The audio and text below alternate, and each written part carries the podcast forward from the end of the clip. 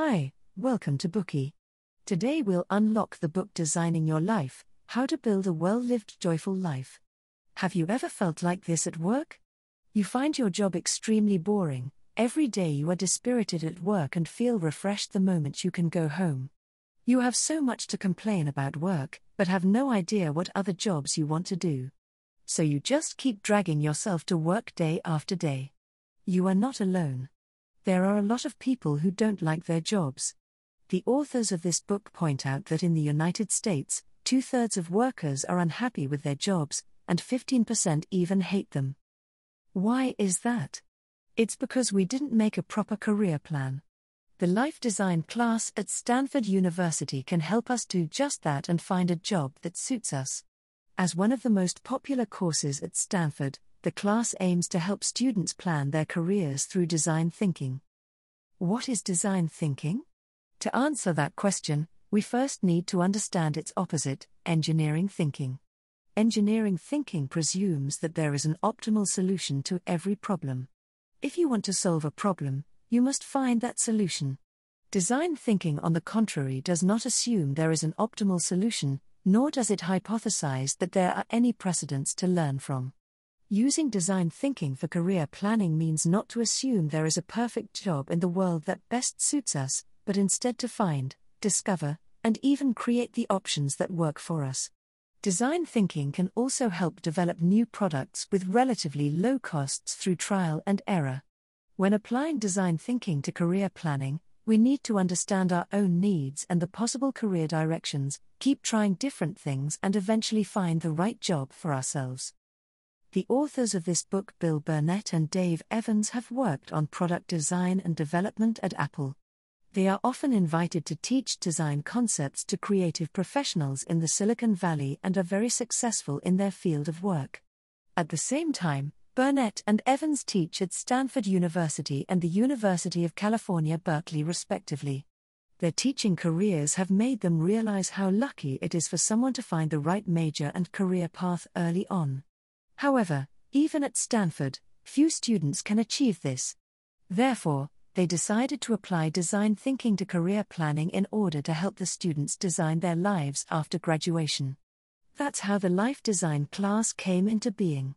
The class was well received by the students and even named the most popular course at Stanford by Fast Company. This book is a summary of the course's content. If you are confused about career development, we're sure this book would be of great help. Next, we'll break this book into three parts and introduce a three step guide on how to use design thinking to plan our career. Step 1 Know yourself. Step 2 Design your career. Step 3 Master three helpful mindsets. Now let's talk about the first part. The first step of life design is to know yourself. In the Greek temple of Apollo in Delphi, there is a famous motto engraved into the wall Know yourself. While everyone should know themselves well, many of us don't. The most common example is that many people don't know what kind of job they like, and that's why they often make misguided decisions when choosing a career. To determine the scope and direction of our career planning, we first need to truly understand ourselves. But how? We can do this in three steps. First, assess the status quo and find the problem. Secondly, reflect on our work view and life view. And finally, find out what we enjoy doing for work. Let's start with the first step assessing the status quo and finding the problem. When doing this, we need to recognize what the fundamental problems are and to avoid wasting time on the superficial ones. The author of this book, Evans, once wasted a large amount of time barking up the wrong tree. Evans dreamed about becoming a marine biologist as a child, and therefore chose to major in biology at university. But he soon realized he wasn't that into biology. At first, he thought it was because of the poor grades. He decided that if he could improve the grades, he'd naturally fall in love with biology. So he studied hard and actively conducted research and experiments, but despite these efforts, his interest in biology did not grow. It was only later that he realized the real problem he shouldn't have taken biology at all. He eventually transferred to mechanical engineering where he was happy and successful, with all his problems gone. In Evan's case, the crux of the problem is not that he didn't study hard enough, but that he shouldn't be majoring in biology to start with. However, it took him two and a half years to see the moment of truth. If he had assessed the situation correctly from the beginning, he wouldn't have had wasted so much time. So, how should we assess the status quo exactly? The author suggested a template called the HWPL dashboard, which includes four aspects of life health, work, play, and love. Although career planning is mainly related to work, the authors believe that our career can thrive only when work and life are in balance. The HWPL dashboard allows us to look at all aspects of our life, identify the imbalances, and make adjustments accordingly. Among the four aspects, health is the most basic. Staying healthy allows us to work and live better while play and love helps us maintain a healthy mental state. It's also particularly important to assess our work comprehensively, which includes both full time and part time jobs. If we find serious imbalances in certain areas, we should work on them and make sure work and life stay balanced. After fully understanding our status quo, the second step is to reflect on our work view and life view, and then identify the direction of our career planning. Life view determines what we think is important in life and what is not. Some people believe that money is important, while others care more about reputation. Workview is the reflection of our life view at work. It's based on life view and is an explicit expression of one's attitude toward work, specifically with regards to the purpose and reason for choosing a certain kind of job. Together, these two views determine the direction of our career and are not independent of each other. If we don't consider our life view and work view when making career plans, things would go awry.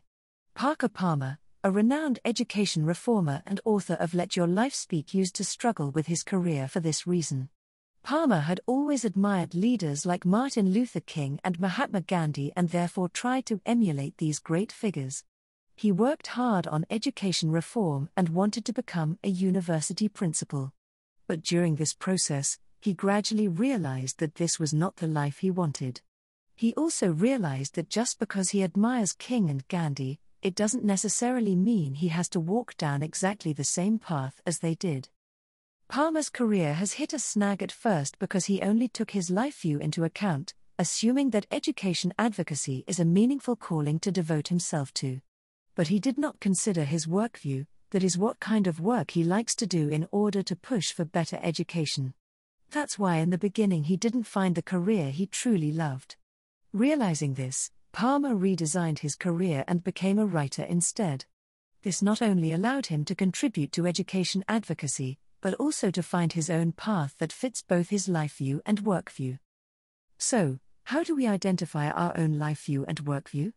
Pull out a piece of paper and briefly explain your thoughts on life and work in about 250 words. Life view should be about things that are valuable to us, and there is no right or wrong in choosing one or another. Workview is about what defines a good job for us, and most importantly, what our motivation is to work. For example, is it contributing to society or improving our living standards? After writing down the things we deem important, we need to look at our life view and work view to see if there is any conflict between them. If your life view says money is important, but your work view tells you it's important to make contributions to society, there's a potential conflict and it could make it hard for us to find the right job that meets both demands. In this case, we'll need to modify our work view and life view to make them compatible with each other, so that our career planning can have a clear direction. Whenever we are pursuing a new goal or feeling lost about the next step, we would do well to take a step back and think about our work view and life view and always make sure they stay aligned. After reflecting on our life view and work view, the third step is to find out what we enjoy doing for work. Let's look at an example from the book. Michael had never planned for his future and always went with others' suggestions. He followed his mother's advice and studied civil engineering at college. Upon graduation, he followed his girlfriend around, moved to a different city, and changed his job. Although Michael has always had a good job and everything seems to be going well, he has long found his work boring, uninspired and mundane, and has no idea what to do in the long run. Again, following the advice of most people, He plans to quit his job and attend business school. We can almost be certain that even if Michael enters the business school, he won't be able to find a clear direction. This is because he hasn't carefully thought about what he really likes and dislikes before rushing a career decision. This would only make it more difficult to identify his future direction. The authors suggest using the Good Time Journal to solve this problem. The Good Time Journal is a log that records what annoys us and what excites us at work. By writing the journal, we'll truly understand when we are happy, what activities we are most devoted to, and what kind of work distracts, frustrates, and unsettles us. It would only take a few weeks for us to identify what is the work we truly enjoy doing. Take Michael for example. By writing the Good Time Journal, he realized that he actually didn't hate the work related to civil engineering. In fact, he was very focused when dealing with difficult and complex engineering problems. However, he resented the complicated interpersonal relationships and administrative work. After learning about this, he adjusted the way he worked, spending as much time as possible doing things he liked and avoiding unwanted social activities. In the end, instead of quitting his job to study at a business school, he chose to advance his knowledge in civil engineering and later became a senior engineer. Now he is able to spend more of his working hours on difficult engineering problems. Well, above is the first part of this book. We can know ourselves in three steps. First, assess the status quo through the HWPL dashboard. Then, reflect on our work view and life view, keep them compatible, and identify the overall direction of our career. Finally, use the Good Time Journal to find out what kind of work we truly enjoy doing and allocate our energy accordingly. Next, let's talk about the second step designing your career. Now that we've understood ourselves in the first part of the book, it's time to start career planning. This can be divided into short term and long term plans. The goal of short term career planning is to help us find the right job. When doing this, we need to open our minds to think about what we can do and what we want to do. Mind mapping is a great way to open our minds. When creating a mind map, we should use divergent thinking around a keyword and quickly come up with many other related words. You don't need to think whether the idea is reasonable, just jot down everything that comes to your mind. The book offers an example of using mind maps to solve career problems. Grant works for a car rental company, but he doesn't like to handle contracts or talk customers into spending money. He finds himself unhappy at work, while all the happy moments in his life don't come with financial rewards he feels very depressed.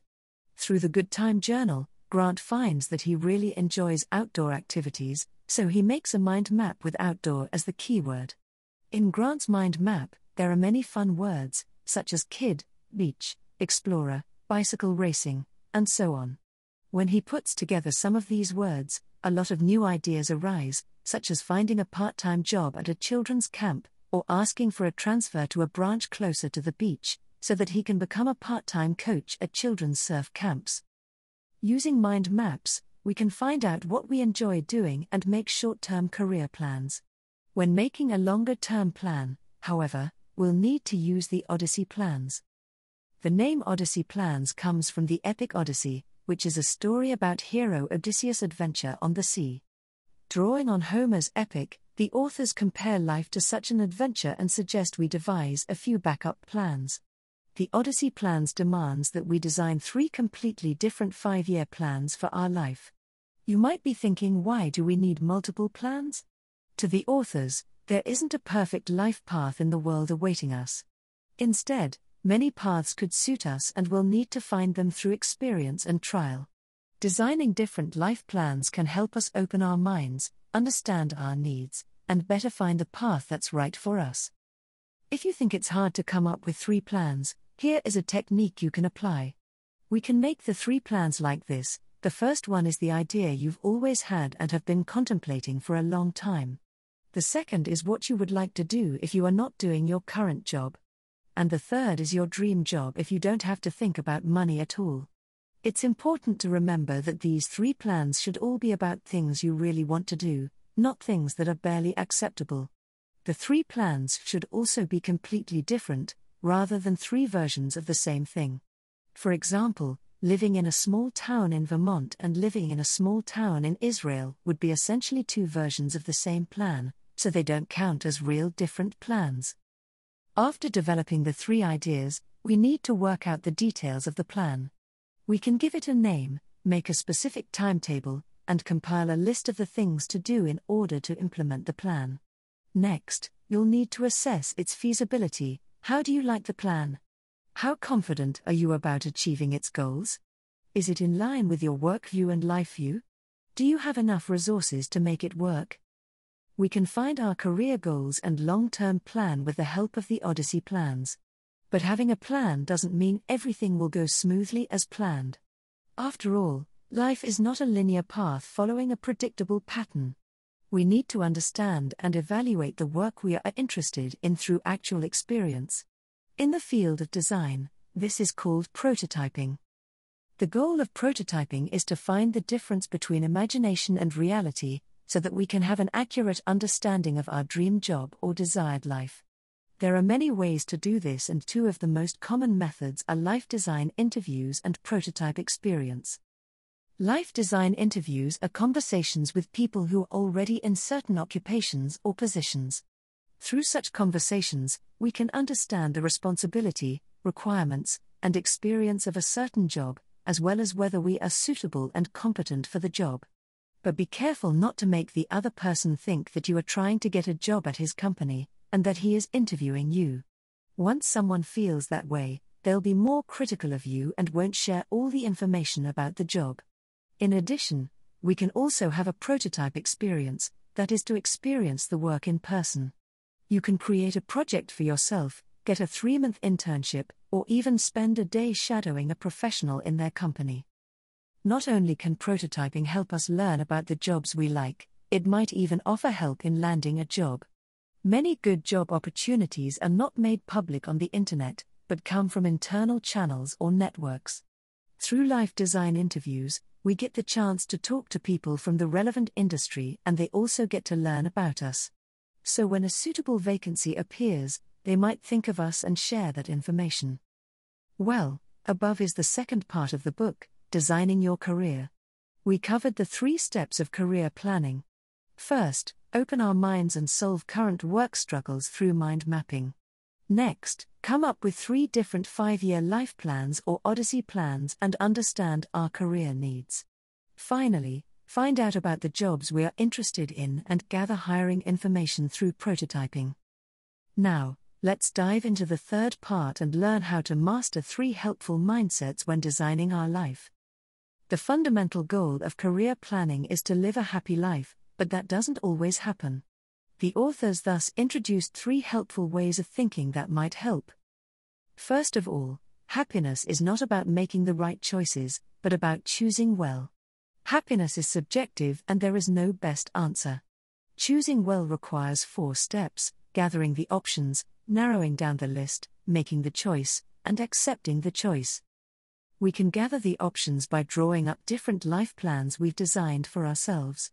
Mind mapping, the Odyssey plans, and prototyping can all lead to many options. When there are enough options, we need to eliminate some and narrow down the scope. To do that, we can divide the options into different categories, and then remove the similar or less favored ones under the same category. Don't worry about making the wrong choice. When we narrow down, we'll clearly know which options are the ones we want to keep. Next, we'll need to actually make a choice. In so doing, we need to use both our cognitive intelligence and emotional intelligence. Cognitive intelligence requires us to make judgments based on a large amount of information, while emotional intelligence hinges upon intuition and emotions.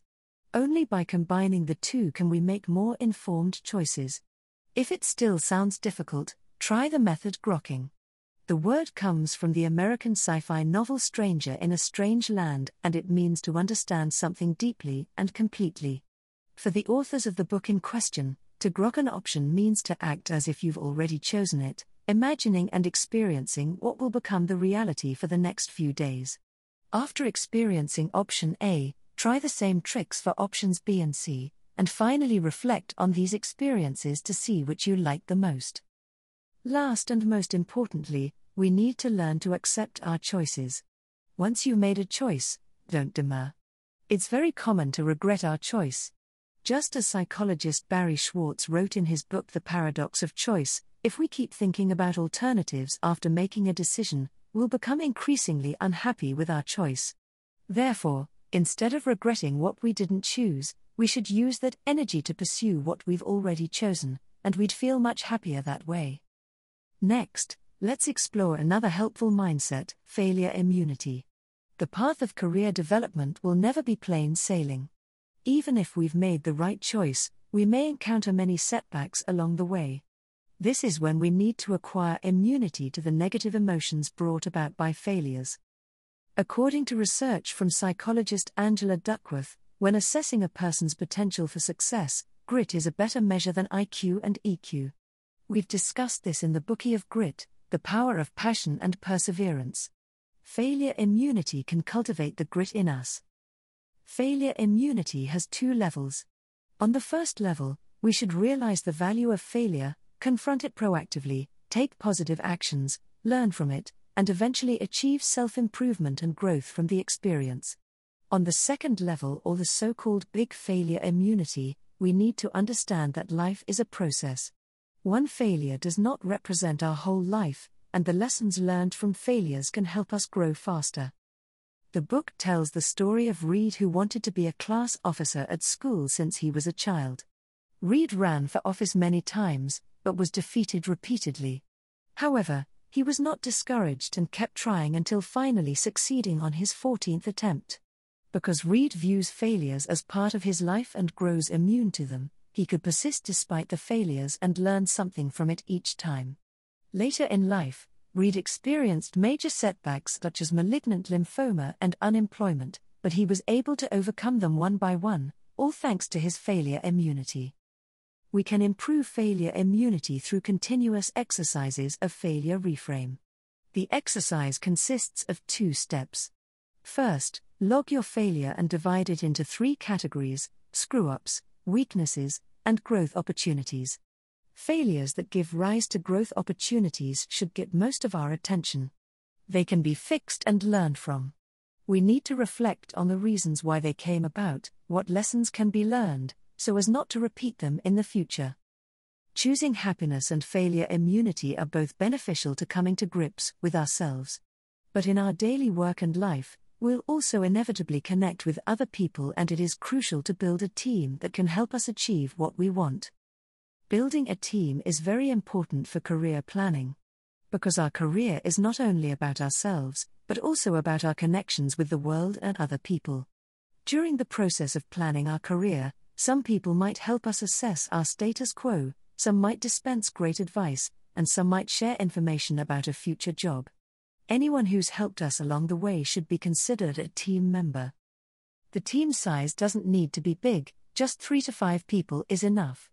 Among them, you need a mentor who usually has a wealth of experience. Their help would improve our chances of success significantly. There are generally two types of mentors those that offer advice and those that offer counsel. The first type would give us advice based on their own experience, but we need to carefully examine their values and experiences to make sure his advice is relevant for us. The second type of mentor, on the other hand, would learn about our situation, open our minds, guide us to look at the problem from a new perspective, and come up with solutions. It is always helpful if such counseling can keep you clear in mind and calm at heart. After picking your team members, you'll need to organize some activities where you can have meaningful conversations. Be sure to maintain mutual respect and protect each other's privacy. Encourage everyone to actively participate in the conversations and provide constructive opinions. The team can help us better plan our careers and make us more resilient in the face of failure, and that is the importance of a team in life design.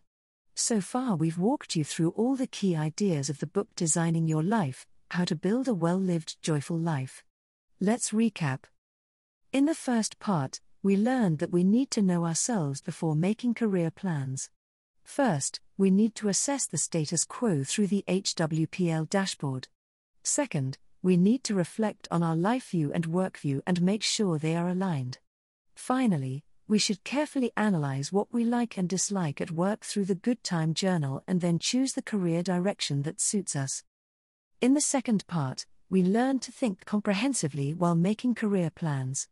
When devising a short term plan, we can use mind maps to inspire divergent thinking and find a solution that works for us. For the longer term, we need to have multiple five year plans or the so called Odyssey plans.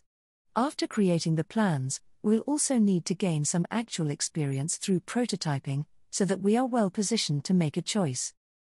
In the third part, we learned three helpful mindsets when designing our life and planning our career. First of all, happiness is about choosing well and accepting your choice. Second, we should view failures in a constructive way, become immunity to them, and grow from them. And finally, we need to work with a team and know how to seek help from people around us. Above are the main takeaways from designing your life how to build a well lived, joyful life. See you next time. Schatz, ich bin neu verliebt. Was? Da drüben. Das ist er. Aber das ist ein Auto. Ja, eben. Mit ihm habe ich alles richtig gemacht. Wunschauto einfach kaufen, verkaufen oder leasen. Bei Autoscout24. Alles richtig gemacht. Wie baut man eine harmonische Beziehung zu seinem Hund auf? Puh, gar nicht so leicht. Und deshalb frage ich nach, wie es anderen Hundeeltern gelingt, beziehungsweise wie die daran arbeiten.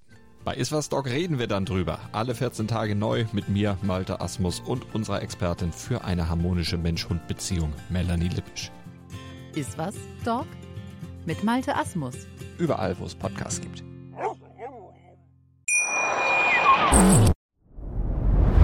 Dir hat dieser Podcast gefallen? Dann klicke jetzt auf Abonnieren und empfehle ihn weiter. Bleib immer auf dem Laufenden und folge uns bei Twitter, Instagram und Facebook. Mehr Podcasts findest du auf meinpodcast.de.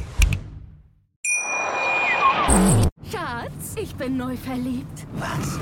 Da drüben. Das ist er. Aber das ist ein Auto. Ja, eben. Mit ihm habe ich alles richtig gemacht. Wunschauto einfach kaufen, verkaufen oder leasen. Bei Autoscout24. Alles richtig gemacht.